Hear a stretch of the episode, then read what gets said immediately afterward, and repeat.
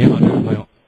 哎，你好，哎，就是现在，嗯，就是现在主要是这个情况，就是前天的时候，我弟在学校被打了，他打他被打的时候是不在不知情的情况下被打的，完了之后，人家说你知道为啥为啥我打你不？他我不知道，然后说完之后，可能就是为为一点点小事，也不为啥，前就我弟就把这个事情直接给那个学校反映了嘛，因为他打他的人是他是他那个同学从校外叫的社会上的人，他们有四五个人直接对我弟的头部进行，好像应该打的挺重的。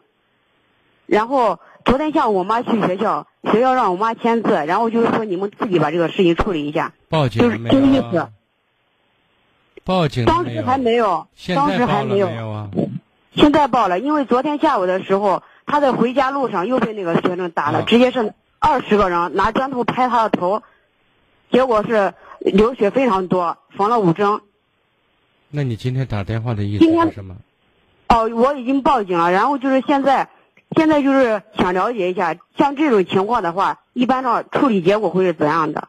那这是是直接走法律程序，还是我觉得直接走法律程序，不要通过学校了，好不好？不要通过学校啊不？用通过学校，直接让警察处理吧，好吧？那现在派出所的昨天、今天给我们的意见就是，让我们先收假之后去学校。你说我不去学校，这把人打了，你说你派出所管不管？对不对？嗯，学校处理是另外一回事情，可这伤害人，你说把人打死了怎么办呢？对吧？你是让学校处理还是派出所处理啊？派派出所又不是执法机关，对不对？那我现在应该是走公安局还是哪对，因为我不在现场，让派出所去处理，好吧？走法律程序，好吗？就直接找他，就对现在就啊，正确立案就好了，对。该逮逮，该拘留拘留，该构成伤害罪判刑就。年龄还有就是现在他们处于高二这种情况的话，在法律上年龄你各方面应该是十六按岁以上可能应该就可以判就要负负责任了，对吧？啊嗯。那要是不达到时候，因为我对那个孩子的年龄不太了咨询一，下律师，你先把人逮住嘛，对不对？你让警察先把人逮住，谁参与其中的，然后他都有身份证嘛，什么都在一目了然了，你不用去了解，你把警察逮住就行了，知道吗？啊，咱去逮警察，让警察去逮他们。好，嗯，呃老师，我还有一个问题啊，嗯，就是现在我弟不是，嗯、是是那个前之前那个事情发生之后，他是这个学生是处于报复心理，又对他进行了一个殴打，然后现在的话，你这些事情跟警察说好不好？你现在就把人打了，不管是因为什么原因，先把人弄到位，知道吗？嗯然后再了解。那我骂你了，我就是骂你娘了，然后你把我你把我打重伤，你也得坐牢，你也得判刑啊，对不对？嗯那你打我是不对的，你也可以骂我嘛。